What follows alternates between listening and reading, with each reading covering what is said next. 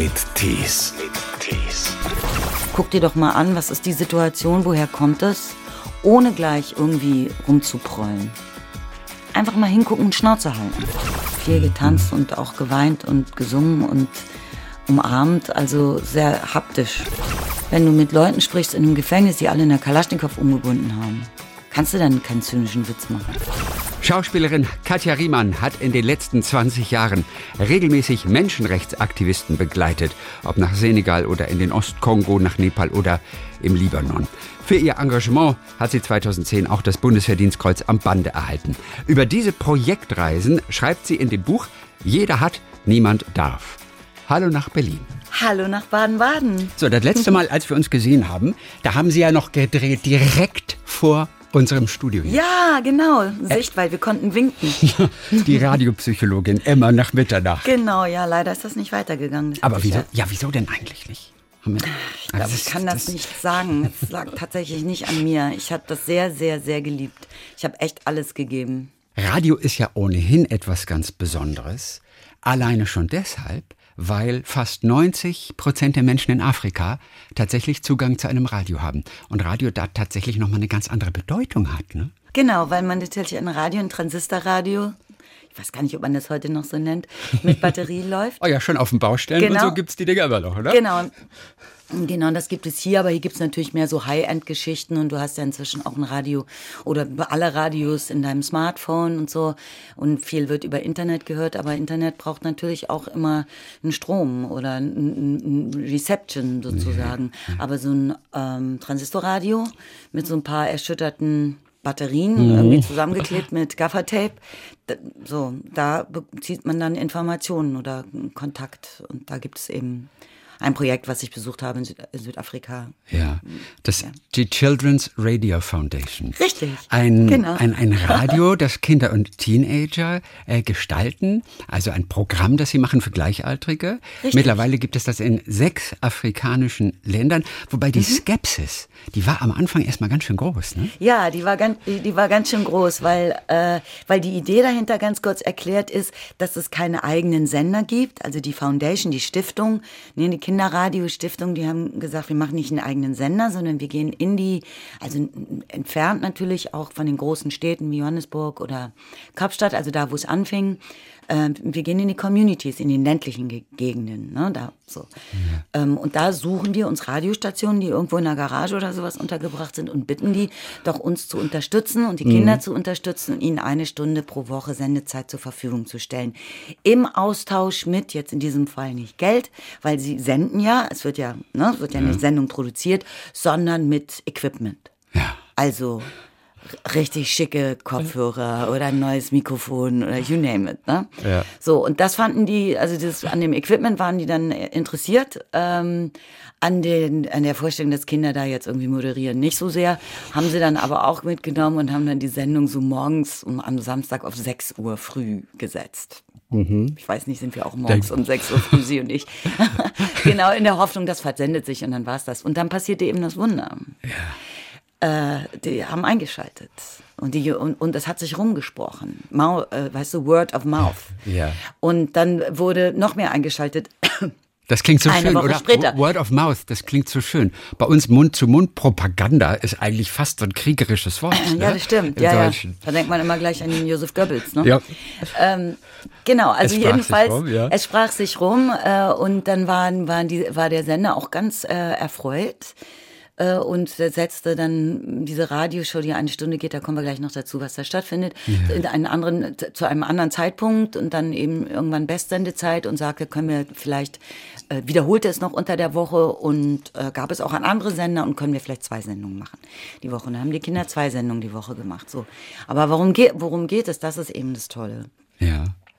Die Kinder erzählen von dem, oder Kinder und Teenager, damit meine ich wirklich 12- bis 16-Jährige. Also so wie die Fridays for Future jetzt. Mhm, ne? jawohl. Und ich habe mit denen gesprochen, also mit einer Gruppe der Young Reporters.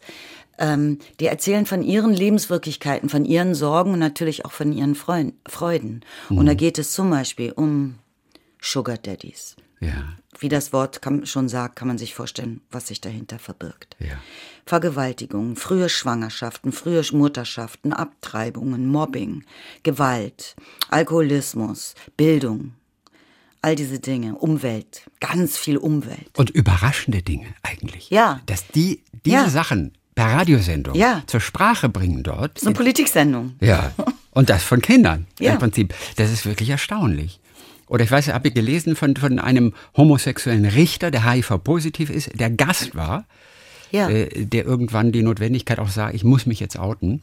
Genau. Und diese Sachen einfach auch erzählt dort im Radio. Im Kinderradio, ja genau. Also die haben dann äh, eben, die kriegen eine kleine Ausbildung ne, von der äh, ähm, CRF, Ja. äh, wie man eine Sendung gestaltet. Und dann gibt's auch immer drei Musiktitel, die einen Bezug haben zu, der, zu dem Thema. Und dann gibt es eben manchmal Gäste im, im Studio, also Studio in Anführungszeichen, respektive sie gehen raus auf die Straße oder Bericht erstatten über Demonstrationen zum Thema The Fees Must Fall, also die Gebühren für die Unis müssten fallen oder sprechen dann in diesem Zusammenhang, wie Sie gerade sagten, auch mit dem, mit dem Richter, weil das Thema der Sendung war Homosexualität. Interessant auch, darüber schreibe ich ja auch, wenn Sie sich erinnern, im Kongo zum Beispiel, ähm, und das war in der Hauptstadt, also in, äh, in Kinshasa, hatte ein junger Mann, ein junger homosexueller Mann gesagt, er möchte eine Sendung darüber machen. Im Kongo ist das nochmal was anderes als Südafrika. Ja, Südafrika ist ja Afrika Light sozusagen. Ja, klar.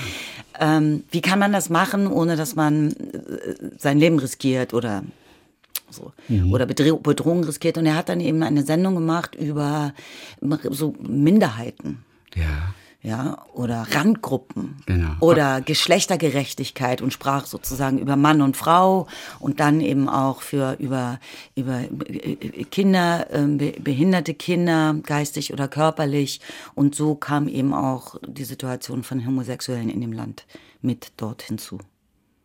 Es ging einmal auch um Überschwemmung zum Beispiel. Ja, Kinder können manchmal wochenlang nicht Ja. zur Schule gehen. Floating Schools. Die Floating Schools. Was ist das für ein Projekt? Na, wenn du, wenn alles überschwemmt ist Ja. und du den Weg aus deinem Dorf nicht zu der nächsten Schule antreten kannst, ähm, vielleicht höchstens schwimmend oder so, kann aber auch nicht jeder. Ähm, und wie Sie gerade schon sagten, also der Access zur Schule nicht da ist, dann gab es ein Projekt von jungen Menschen, die gesagt haben, okay, wir bauen jetzt, wir bauen jetzt eine Schule, die wie auf ein, ähm, wie heißt es denn, Floß. Ne? Ja, genau. So, und dieses, dieses Floß kann dann so auch von Dorf zu Dorf äh, schippern. Und die Kinder können dann weiterhin dort zur Schule gehen. Und das, da, von diesem Projekt haben wieder die Young Reporters, die jungen Reporter gehört und sind dann dorthin gegangen und haben, haben, haben sich getroffen mit den anderen jungen Leuten, die, die diese Floating Schools Geschichte äh, erfunden haben. Und haben die dann interviewt vor Ort. Das ist toll. Die haben auch inzwischen einen Preis gekriegt, ne? einen ganz berühmten schön. afrikanischen Radiopreis. Und äh, die Katja, die dann vor Ort war, die hat sich dann natürlich auch mal gefragt, ja, aber warum gibt's denn eigentlich nicht mehr Fahrräder, mit denen ihr unterwegs seid? Das ist doch eigentlich eine, eine Sache, die auf der Hand liegt. da wurden sie dann aber Das kurz, Ihnen, ne? da wurden sie kurz ein bisschen belächelt. Ne? Ja, ja, genau. Also für die, für die, für die Zuhörenden sollte man wissen, ich habe dann eine Gruppe von Young Reporters besucht in Kapstadt, weil ich war in Kapstadt, habe dort gedreht und hatte zwischendurch eben Zeit und habe so einen Kontakt gemacht dann zu, zu der CRF. Und in Kapstadt gibt es eben ein Projekt von den Young Reporters in Kajilica, das ist der größte Township. Ich glaube sogar von, äh, von Südafrika, auf jeden Fall einer der größten um Kapstadt herum. Und dort ist an einer Schule, gibt es eben eine Gruppe von Young Reporters. Und das ist so ein bisschen schwierig für die rauszugehen in dem Township. Und die gehen eben zumeist zu Fuß zu der Schule. Man muss sagen, Kajilica, da wohnen eine Million Menschen. Also in Köln wohnen auch eine Million Menschen, aber die wohnen ja auch so dann in drei, vier, fünfstöckig. Dort wohnen die Menschen alle nebeneinander. Das heißt, es ist riesig von der Fläche. Also müssen die ganz schön lang zu Fuß, zu Fuß latschen. Man könnte auch mit dem Bus fahren, aber das kostet wieder Geld. Weil es ist kein Schulbus, sondern ein öffentlicher Bus. Wer kann sich das jeden Tag leisten? So, und die Direktorin war gerade im Begriff, ähm, so Geld zusammenzusammeln, damit sie einen Schulbus sich anschaffen für die Schule, um die Schüler abzuholen. So, und ich als Fahrradfahrender Mensch aus einer äh, Stadt Berlin kommend, wo das hier wirklich zu so einer Philosophie wird. Und zwar nicht unbedingt zu einer äh, menschenfreundlichen Philosophie. das ist hier so gerade gefahren in Berlin, das ist echt ganz schön hart manchmal. Aber wenigstens kommt man durch. Ja, ja, genau. Sagte ich, da, ich fand, ich fand super meine Idee und ich dachte, wieso seid ihr darauf noch nicht gekommen? Fahrräder, die kann man doch jetzt irgendwie für ein paar Mark ersteigern, dann kann man auch gleich eine kleine Reparaturwerkstatt machen, kann sich irgendwie wieder ein paar Mark verdienen, äh, Rand viel mehr und so und schlug das vor, ganz begeistert. Ne? Mhm. Und die und ich saß da zu dem Zeitpunkt mit zwei jungen Schülern, also zwei Schülerinnen im Auto die hatten wir noch mitgenommen, die waren komplett entsetzt über meine Dummheit. Ich sag, nee, warte mal, also das ist doch, da kommt, die könnt ihr viel schneller zur Schule fahren. Ja, die werden geklaut, hieß es. Ich sag, ja, ja. Aber die könnt ihr ja mit reinnehmen. Ihr müsst die ja nicht vor der Schule stehen lassen, könnt mit reinnehmen, da ist ja alles immer Hochsicherheit und so.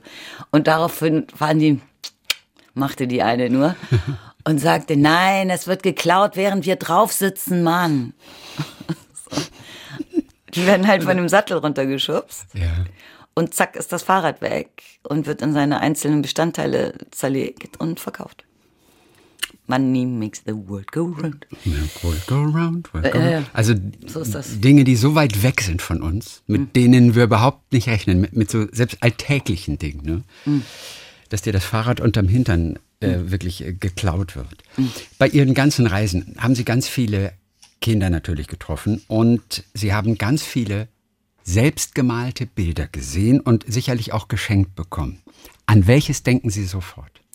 Nö, ich habe gar nicht so viele selbstgemalte? Bilder. Nö, würde ich jetzt würde ich, nee, würde, würde ich jetzt nicht sagen, aber wenn wenn Sie mich fragen, an welches selbstgemalte Bild ich sofort denke von meinen Reisenden, sind das sicherlich die die die Kinder, die im Keller gemalt haben in der Institut Ceausescu Institution ja. in Rumänien, Rumänien ja. in der Nähe vom Schwarzen Meer, äh, also die, die Stadt heißt Constanza. Und dort 70 Kilometer entfernt gibt es eine Institution in Negrovoda. Ja. Und da leben 200 Männer, Frauen, Jungs und Mädchen mit verschiedenen Handicaps. Sei es jetzt, dass die Synapsen irgendwie im Gehirn nicht richtig geschaltet wurden. Ja. Oder die Beine nicht mehr gehen und so weiter. Und dazwischen eben auch Trisomie-Kinder. Und da wissen wir, zu was die alles fähig sind. Ne? Das sind ja sehr schlaue Menschen. Mhm. Die also, Theater spielen zum Beispiel. Ja, auch genau, in Berlin gibt es genau. ja diese also, berühmte Gruppe, die Sie ja auch so lieben. Genau, Ramazamba. Und mhm. also für alle, die jetzt nicht gleich Trisomie ja, 21 geläufig ist, das früher nannte man das Down, Down Syndrom. Mhm. Genau. So. Ähm, also ich sage das deswegen, weil es ist ein, ein, ein Mix von, von Menschen ähm, verschiedenen Alters und Geschlechts, die alle ganz unterschiedliche Behandlungen benötigen, eine andere, weißt du, andere Betreuung. Ja. ja, also, aber Sie haben ja jetzt nach dem Bild gefragt und das war wohl eine der eindrücklichsten Dinge, die ich gesehen habe. Die gute Nachricht ist, das gibt es nicht mehr. Mhm. Diese Institution ist ja. aufgelöst worden und alle, alle Menschen sind verteilt worden in die Fosterhouses, also in Pflegefamilien mhm. oder in kleinere, sehr freundliche Kinderheime, die unterstützt werden, eben zumeist ähm, mit internationalen oder nationalen Nichtregierungsorganisationen mhm. und partiell auch vom, vom Staat, was ja gut ist. Ja. Und auf diesem Bild war was zu sehen? Ähm, na, auf diesen Bildern, die ich dort gesehen habe, in dem Keller, das waren abstrakte Bilder. Ja. Das waren abstrakte Bilder von, von von Wellen und Kreisen und Formen ähm, und wunderschönen Farben. Aber ich glaube, ich weiß jetzt, worauf Sie hinaus war. Ehrlich gesagt, ich will auf gar nichts, gar nichts Bestimmtes hinaus. Nee. Ich sehe immer nur vor mir die, die, die okay. blonde Frau aus dem Westen. Die kommt dort in diese Länder und ist natürlich auch gleich im Fokus. Und die Menschen freuen sich, dass sie kommt. Und Kinder haben ja diese Angewohnheit, dass sie dann auch sofort auf einen zukommen und einem vielleicht auch so, so ein Bild einfach auch schenken und überall, wo Kinder im Spiel sind, da wird natürlich auch gemalt. Gerade weil es ja auch so therapeutisch ist. Ja, ich denke an gar kein spezielles Ja, ja, ja, stimmt. Tatsächlich. Ja, ja, na, Sie haben recht. Ich hatte zum Beispiel im, im Kongo, war ich in einem ähm, Heim für demobilisierte äh, Kindersoldaten. Ja. Also demobilisiert heißt, den, die mussten ihre Gewehre, Gewehre abgeben. Mhm. Und ähm, mussten überhaupt alles dann abgeben, was ihnen nicht gehörte. Und da ihnen nichts gehörte, wurden die dann von den Rebellen äh, partiell nackt abgegeben in diesem Haus für demobilisierte Kindersoldaten. Mhm. Also Jungs und auch ein paar Mädchen. Mhm. Ähm, und die hatten eine kleine, zwei kleine Klassenzimmer hinten in ihren Garten zusammengezimmert. Das war die Schule und da durfte ich am Unterricht teilnehmen. Und da hieß eins Dessin l'expressif, also ausdrucksvolles Zeichnen. Ja. Und wir saßen da alle in, der, in dieser frisch gezimmerten Bank und die Jungs hatten alle so, so ein DIN A5-Blatt vor sich, so kariert mit so einem Kugelschreiber. Also die Ausstattung für den Malunterricht war noch so, sagen wir mal, am Anfang. ja. Und haben dann, waren ziemlich ratlos, was sie jetzt äh, zeichnen sollten. Und ich sah dann auf den meisten Blättern äh, eine Kalaschnikow. Wirklich gut gezeichnet. Okay. Und die wurde dann durchgestrichen und daneben eine kleine Blume gemalt. Die war nicht so gut gezeichnet, getroffen wie die Kalaschnikow.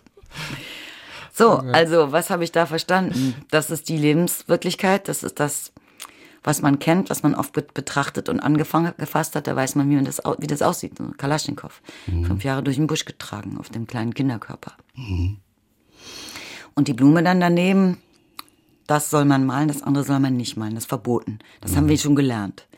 Ob sie das gut finden, dass man das jetzt nicht mehr hat und darf oder nicht gut finden, das wage ich nicht zu benennen. Mhm. Jedenfalls ist das der Umstand gewesen und ich guckte mir das an und so und dachte, hm, ich kann jetzt tatsächlich überhaupt nicht gut eine Kalaschnikow malen. Aber Blumen. Aber ja, ja, hm. aber ich kann eine Sonne malen. Das ja. ist nämlich ganz leicht. Und ich kann mir dann einfach vorstellen, dass der blaue Kugelschreiber orange, rot und gelb ist. So. Mhm. Und dann habe ich das so gemalt mit wahnsinnig vielen Str Und das hat sich unheimlich rumgesprochen in der Klasse, wurde so geguckt. Und dann haben die Jungs auch mal, mal Sonne gemalt. Die kennen sie ja auch. Mhm. Die ist ja auch immer da. Nee, wir hatten einen schönen Unterricht. Na gut. Im Kongo haben Sie auch äh, Dr. Mukwege ich weiß nicht, ob ich ihn richtig ausspreche. Sie sprechen ja Dr. Mukwege. Der mhm. auf jeden Fall den Friedensnobelpreis später bekommen hat. Ja, Dann, äh, 2018 war das, glaube ich. Genau. Der dort Operationen macht. Der war sicherlich sehr beeindruckend. Sehr beeindruckend, ja. Das, äh ich muss auch sagen, als er jetzt 2018 äh, den Friedensnobelpreis erhielt, da ich ja. wirklich, ich habe ein kleines Tänzchen gemacht. Okay, wo? In meiner Wohnung. In der Wohnung ja, in ich Berlin? Hab, ich habe ein bisschen getanzt. Genau. auf dem Tisch? Hab dann, nee, nicht auf dem Tisch. Warum sollte das auf dem Tisch sein? Also, Weil nee, man nee, hab, ist. Ja, ja, dann, nee, ich wohne im fünften Stock, das können Sie okay, jetzt nicht wissen. ähm, ja, genau. Und habe ich mich sehr gefreut und er hatte eben damals viel, den ganzen Nachmittag sich Zeit genommen ähm, für mich und oder für uns und ähm, mich rumgeführt in seiner Klinik im Hospital Pansi. Das ist in der Nähe von von äh, Kivu. Ja. Also Kivu liegt am Kivu-See. Das ist quasi in der Richtung äh, Ruanda, falls das jetzt hier irgendjemand interessiert. Mhm. Riesiger See. Und er hat diese, ähm, diese Klinik gebaut, vor allem mit der Unterstützung einer schwedischen ähm, NGO, mhm. in der er Frauen operiert, die durch diese ähm, Gruppenvergewaltigung, durch Rebellen oder auch Polizei oder auch Soldaten, ähm, also diese, ja, diese Verletzungen, die durch diese Massengruppenvergewaltigung entstanden sind, ja. operiert. Weil die Frauen sind partiell so zerfetzt. Hm. In dem ganzen Bereich After, Vagina, Blase. Mhm. Und die Operation nennt sich Fistula. Und die versuchen, er versucht eben, das Gewebe wiederherzustellen, damit die Frauen hm, keine Langzeitschäden haben, wie zum Beispiel Inkontinenz. Mhm. Und er kann das. Und äh, er hat eine Erfolgsrate von 90 Prozent. 90 Prozent der Frauen, die dort mhm. bei ihm sind, gehen geheilt aus diesem Krankenhaus. Und das ist wahrscheinlich erstmal ein unglaublicher Schritt, auch für diese Frauen, überhaupt zu ihm zu kommen. Oder? Ja, natürlich, natürlich. Überhaupt erstmal davon zu erfahren, dass es das gibt und wo ist das und wie komme ich da hin. Ne, mit diesen ganzen Schotterpisten irgendwie da im Ostkongo. Ne, also du kannst ja nicht irgendwie in einen Regionalzug einsteigen oder sowas. Und darum sind dort Transportmittel, die zu der entsprechenden Klinik gehören, ganz wichtig, wie zum Beispiel ein Ambulanzwagen. Mhm. Und dann die Multiplikation von ähm, Facilitatoren in der ganzen Region, die sagen, sagen, okay, wir haben hier auf dem Feld eine Frau gefunden. Und äh, dann wird das weiter gesagt, damit eine, der, der, also nicht ein Ambulanzwagen, sondern der, ja. also Singular, mhm. den einen gibt mhm. es, dahin fahren kann, die 300 Kilometer an diese Frau holen. um sie in das Krankenhaus zu verbringen. Es gibt auf der anderen Seite vom Kivu-See gibt es auch noch eine andere Klinik ne, von Dr. Lucy. Der macht quasi dasselbe und der hatte gerade, als ich dort war, hat er gerade diese Ambulanz bekommen. Und zwar, mhm. wird jetzt vielleicht Ihre Hörer auch freuen, weil man kann sich bei allen gleich bedanken, weil das ist zu 100 Prozent von UNICEF Deutschland mhm. ähm, gestiftet worden. Ja. Ne? Und er hat diesen Wagen gestreichelt und sagte, es macht so einen großen Unterschied, weil wir so, so manche Frauen, die dann von diesen Krankenhäusern erfahren haben, die machen sich auf den Weg dahin und laufen partiell 300 Kilometer und werden auf dem Weg dahin möglicherweise erneut vergewaltigt. Um dieses schreckliche Phänomen der Vergewaltigung, was dort äh, schon echt wirklich ein brutaler Teil der Kultur ist, zu verstehen. Welche Funktion hat das? Ich weiß nicht, ob das ein Teil der Kultur Oder ist. Warum passiert Christian, das? das muss man ein bisschen vorsichtig sein. Da gehen wir in eine Anklage. Ja. Und ich kann das nicht sagen. Ich weiß ja, es nicht. Ich weiß nicht, ob es ein Teil der Kultur ist, aber das, was ich weiß, ist, dass in allen Kriegen, zu allen Zeiten, in allen Nationen die Vergewaltigung eingesetzt wurde als Kriegsinstrument. Mhm. Und das ist das, was im Kongo der Zeit oder seit der Zeit, wo ich da war, ganz extrem besonders viel praktiziert wird. Mhm. So, aber jetzt nochmal Ihre Frage. Ähm, Entschuldigung, ich ja. hatte mich jetzt an der Kultur noch mal kurz aufgehängt. das, das, ist, das, ist, ja auch richtig so. Das sind ja keine Einzelfälle leider. Genau, und da gibt's ja natürlich auch, weil, weil mein, mein, mein Buch ist ja ganz konkret. Das ist jetzt nicht so ein Rumgelabere irgendwie von Allgemeingültigkeiten oder so. Und ich und da gibt es zum Beispiel, das ist vielleicht interessant zu wissen, weil ich ja immer versuche, die Situation erstmal zu beschreiben, was, was, was der Umstand ist, um dann über die äh, Projekte zu berichten, die diesbezüglich initiiert wurden. Ja. Und da gab es, das war tatsächlich dieses Mal von UNICEF, also nicht von einer lokalen NGO. UNICEF hat eine Evaluation gemacht, äh, wie hoch der Prozentsatz der Vergewaltigungen im Bereich der Soldaten, beziehungsweise nicht der Soldaten, der Polizei. Der kongolesischen Polizei, die ja eigentlich die Frauen beschützen müsste vor den Rebellen, ja. wie hoch das ist. Und das war ziemlich hoch. Ich will jetzt keine Zahl nennen, weil ich sie nicht parat habe. Mhm. Haben sie gesagt, okay, also müssen wir eigentlich so eine Art Seminar machen für Be Bewusstseinsmachung. Was bedeutet die Vergewaltigung? Mhm. Nämlich zum Beispiel eine doppelte Viktimisierung, weil diese Frauen oftmals von ihren Ehemännern oder auch der Dorfgemeinschaft ausgegrenzt oder sogar verstoßen werden, weil sie sagen, du bist vergewaltigt worden. Shame on you. Und das wurde dann gemacht, dieses Seminar. Das hätte ich ja gerne mal gesehen. Mhm. Aber davon wurde mir eben nur erzählt. Ja. Ich stehe mir dann halt immer vor, so, die sitzen so in einem Kreis und sprechen darüber, dass äh, Frauen die gleichen Rechte haben wie Männer auch das Recht, das Menschenrecht auf körperliche Unversehrtheit, also auf the right on well-being, wie man es im Englischen formuliert mhm. hat, in der Human Rights Declaration. Und dann gab es äh, ein Jahr später wieder eine Evaluation und die Vergewaltigungen waren drastisch gesunken. Mhm. Also das Seminar war ein voller Erfolg. Das heißt, was war konkret passiert? Was ist in den Menschen, in den Köpfen der Menschen passiert? Bewusstseinsmachung, dass es also um die, naja, also, wie soll ich das beschreiben? Ich kann das ja auch immer, das kann ich ja immer nur. Mh, hm, da wurde offensichtlich ja was vor, umgesetzt vorstellen. sogar. Das ist ja da ja. toll, dieser Schritt tatsächlich so etwas umzusetzen, auch in der Praxis. Naja, was heißt umzusetzen? Das, das, ergibt sich aus einem Bewusstsein. Also in dem Moment, wo man sagt, ja, hier ist sowieso, ähm, alle Dämme sind irgendwie gebrochen, Ne? Jeder macht, was er will. Es wird sowieso, gehört zu guten Ton, Frauen zu vergewaltigen. Oh, weißt du, dann wir auch. Und plötzlich sagt einer, lass uns mal ganz kurz überlegen, was ihr da tut. Und was das für Konsequenzen hat. Nicht mehr, mhm. für, nicht für euch. Ja, weil es gibt ja gar, gar keine Strafverfolgung. Mhm. Ne? Für Vergewaltiger dort. Wie in vielen Ländern. Ja. Das geht natürlich als nächstes einher. Dass Vergewaltigung unter Strafe gestellt werden muss. Ich persönlich finde, man muss es gar nicht unter Strafe stellen, man tut das einfach nicht. Mhm. Schon aus moralischen, ethischen, wie kommt man da überhaupt drauf?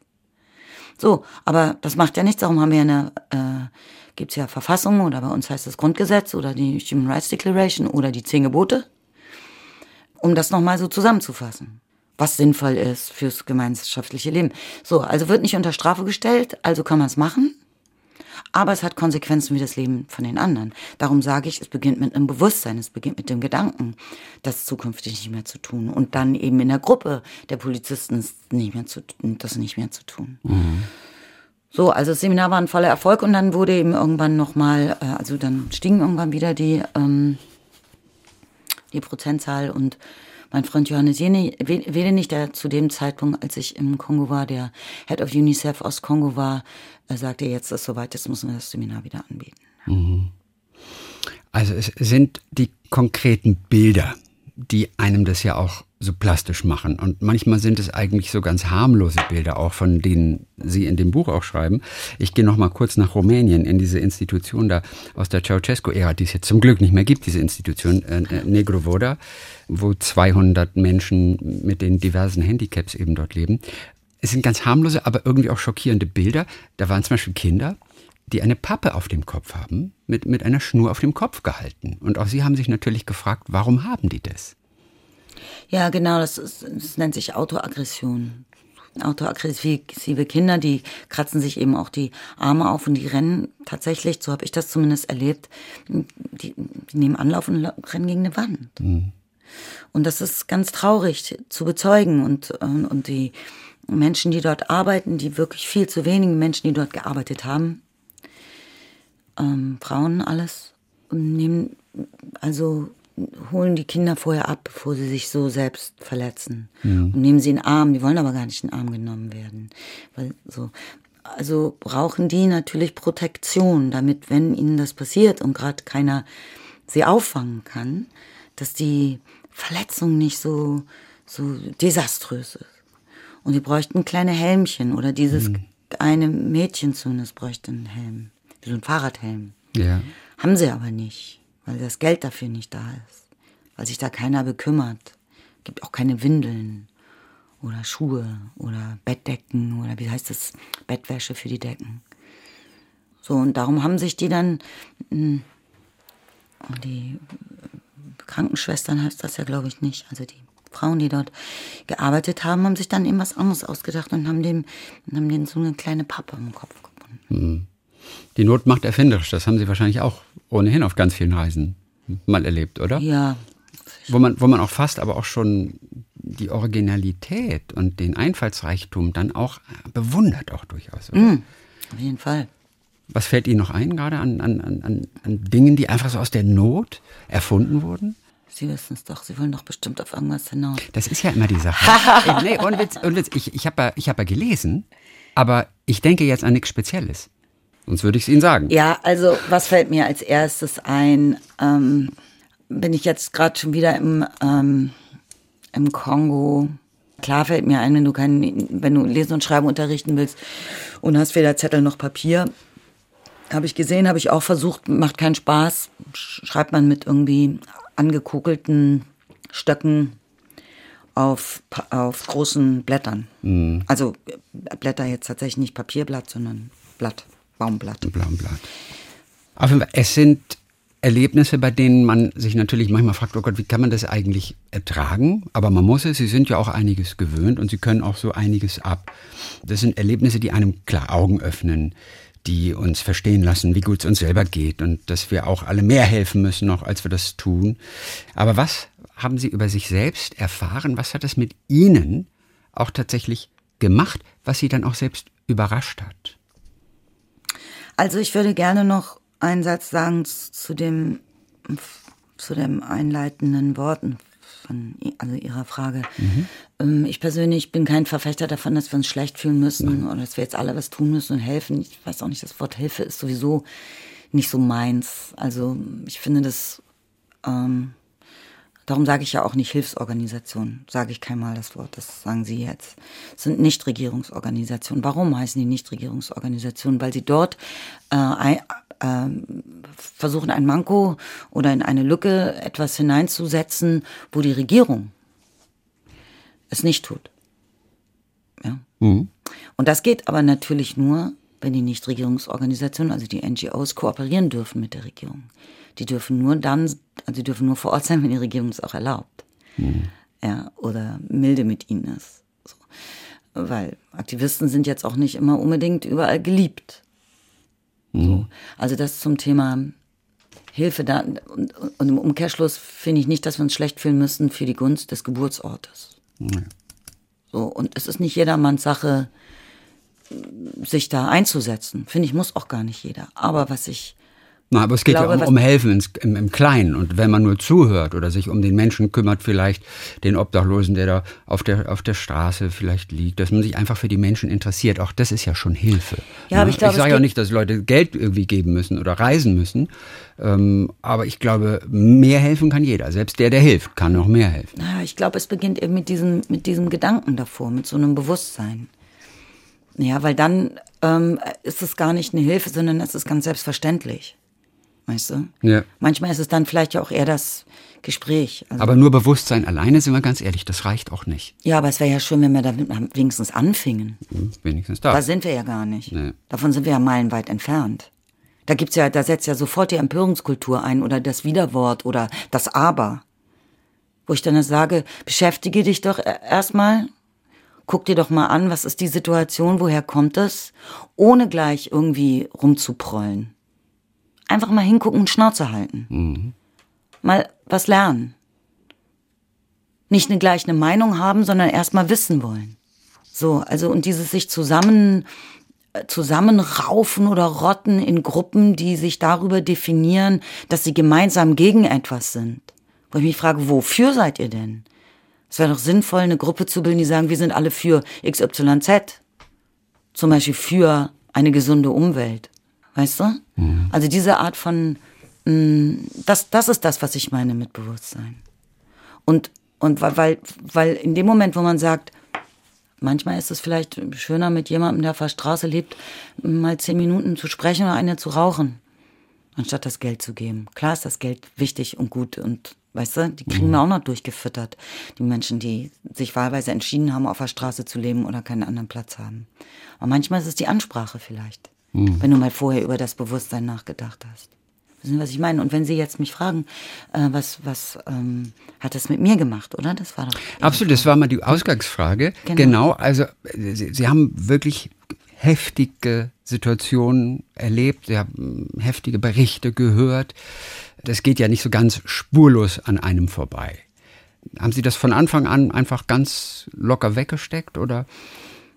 Nee, was heißt weggesteckt? Ähm, vor Ort ist natürlich die Begegnung immer wahnsinnig intensiv und immer zugeneigt und liebend und im Versuch heiter zu sein. Und mhm. ähm, ich hatte, wir haben immer eine gute Zeit alle miteinander gehabt.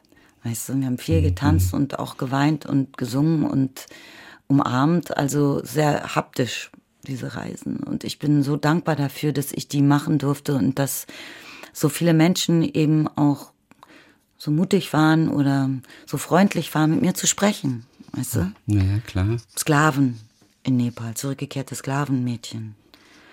Weißt du, Kamlari heißen die. Ja.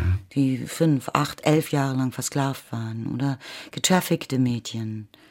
Weißt du, oder eben die, die Kindersoldaten und, und, und. Also, so was. Ich glaube, ich bin ein viel zugeneigterer, sanfterer Mensch geworden. Mhm. Ich bin befreit von Zynismus. Mhm. Ich glaube nicht an die Kraft und die Macht von Zynismus. Ich glaube, ich bin zu einem Menschen geworden, der nicht nicht mehr oder nicht einem Gegenüber einer reinballert, also figurativ gesprochen, mhm. weil er oder sie äh, ganz offensichtlich einer anderen Gruppe angehört.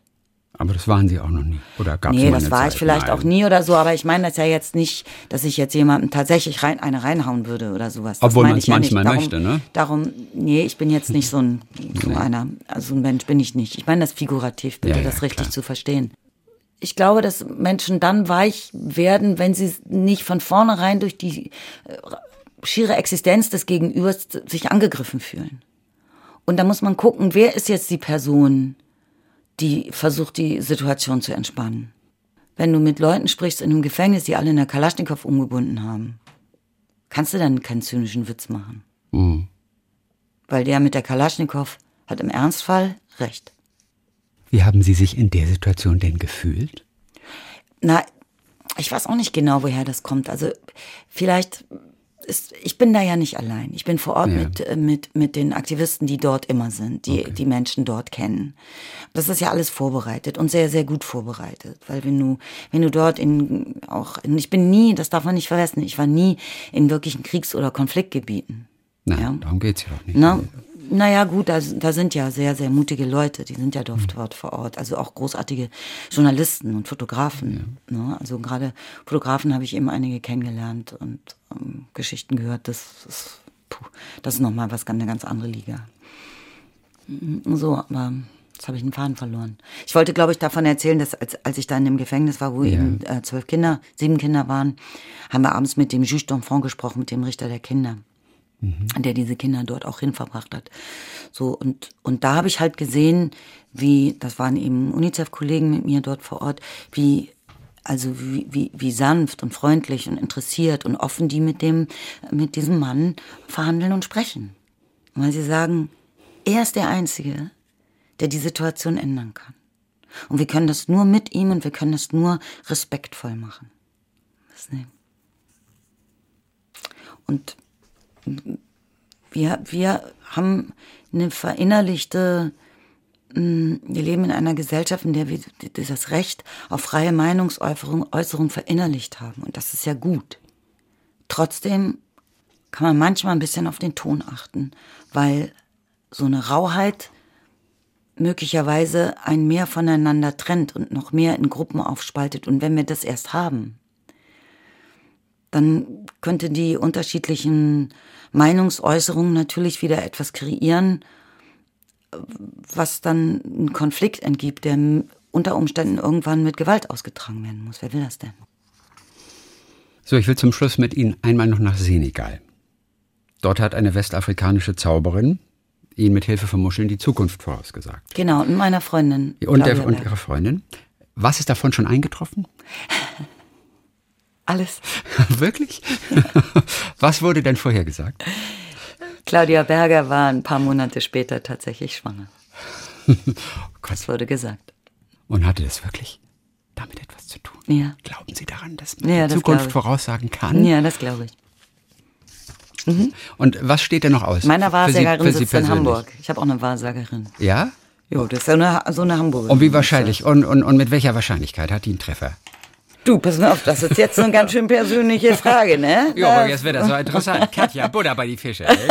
Mensch, ich hatte ganz vergessen, dass du ja auch so ein Fischkopf bist wie ich. Jo, wir Fischköpfe, ne? Aber ich Ja. habe hab keinen Wahrsager. Also, ich habe keinen. Oder wäre das mal, dann mal ein Tau, ne? Ja, und äh, wie sagt die denn wahr? Also, Meine Wahrsagerin in Hamburg oder die Ja, Wahrsagerin nee. auf dem Gorre? Ne, die war ja mit in Muscheln. Die war mit den aber, aber, aber, aber die in Hamburg? Karten Karten. Und ganz viele Zigaretten. In der Asche. In der Asche. Die, die nein, braucht nee. die Asche zum Lesen Nee, die quasi. ist selber immer so, so emotionalisiert, dass sie dann rauchen muss. Ah, jetzt hat sie aufgehört zu rauchen. Vor zwei Wochen. Ich frage mich gerade, wer wem hilft dort. Ja. Hilft die Katja eher der Wahrsagerin oder umgekehrt? Naja, aber ich weiß jetzt, geht's jetzt um helfen? Ich weiß auch nicht, es geht doch um Erfahrungen, oder? Wir haben doch nur dieses eine Leben, das ist ja auch schon gleich zu Ende und dann kann man doch einfach so Sachen mal machen. ohne mal gleich vorher zu wissen, was alles falsch ist und so tut man es nicht. Und das, oh, wirklich, ich finde es schrecklich. Bisschen mehr Großzügigkeit irgendwie. Ja. Vielfältigkeit. Und ganz zum Schluss möchte ich auf eines zu sprechen kommen, was, was ganz, ganz am Anfang steht. Ne- Nämlich, Sie erwähnen ja auch immer wieder Ihre Mutter. Meine Mutter, die in auch Hamburg. Hamburgerin ist, bei Auch Hamburgerin. Und äh, die ja äh, Königin der Redensarten war. Genau, die geht durch das, mit ihren Redensarten geht meine Mama einmal durch das ganze Buch. Sehr schön. Und es beginnt ja auch Die gleich. passen immer, oder? Und es, ja, und es beginnt ja gleich mit dem Satz, äh, da ist dein Teller auf, sonst gibt's schlechtes Wetter. Genau. So, ein, ein Luxus natürlich, den wir in Deutschland haben, wenn man an den Hunger in der Welt natürlich denkt. Äh, auch ein Satz, der durchaus zynisch verstanden werden kann. Aber überhaupt auf einer falschen Übersetzung beruht, wie ich jetzt erfahren habe. Genau, und darum Das müssen Sie alle mein Buch kaufen. Am 26. Februar, dann werden Sie nämlich erfahren, woher dieses Missverständnis kommt des guten Wetters. Ja, aber das steht ja gleich schon am Anfang. Das kann man ja im Buchladen durchlesen. Ja, schon. pass mal also auf, da müssen mal- wir nee. irgendwas machen, was im schon- Buch steht. Ne? Ja, ja. Ja. Ich muss Also, jetzt Schluss machen, ich muss das- zum Zahnarzt. Das Lustige war, das noch zum Schluss, wir haben ja noch eine Minute 20 Sekunden. Dominik Horwitz, der hat sein Buch, seinen letzten Roman, den er geschrieben hat, den hat er selbst gelesen, obwohl er sagt, er kann gar nicht richtig lesen. Aber der Verlag wollte das unbedingt, weil es einfach günstiger für den Verlag ist. Er selber wollte das nicht lesen. Der, der stapelt tief, ne? Aber er sagt, Lesen ist nicht seine Stärke. Er ist ja ein toller Schauspieler. Dominik Horwitz. Dominik Horwitz. Ach, das ist ein ganz toller Er Schauspieler. ein super ein Schauspieler. Ganz toller Sänger. Aber er liest nicht gerne. Er liest nicht gerne vor, sagt er. Er, er könne es nicht. Aber der Verlag hat darauf bestanden. Und zwar nur, weil es günstiger ist. So, äh, jetzt zum Zahnarzt, aber es ist nur Routine. Ich muss zum Zahnarzt. Ich habe so schlimme Zahnschmerzen. Ich Oh bin, ich bin auf Schmerzmittel und mir ist ein bisschen schwindelig. Dann beenden wir das Ganze. Können wir jetzt Ja, aufhören? Ja, natürlich. Wir haben sowieso nur noch 20 Sekunden. Mein Gott. Okay, Christian, die schalten das gleich ab hier in der Technik. Katja ne? Riemann, Hat jeder- mich gefreut. Jeder, Bis kann, zum nächsten Mal. Kann ich vielleicht den Titel des Buchs noch sagen, bevor Ja. wir uns hier trennen? jeder, jeder hat, niemand darf die Projektreisen aufgeschrieben von Katja Riemann. Grüße nach Berlin. Vielen herzlichen Dank. Grüße nach Baden-Baden.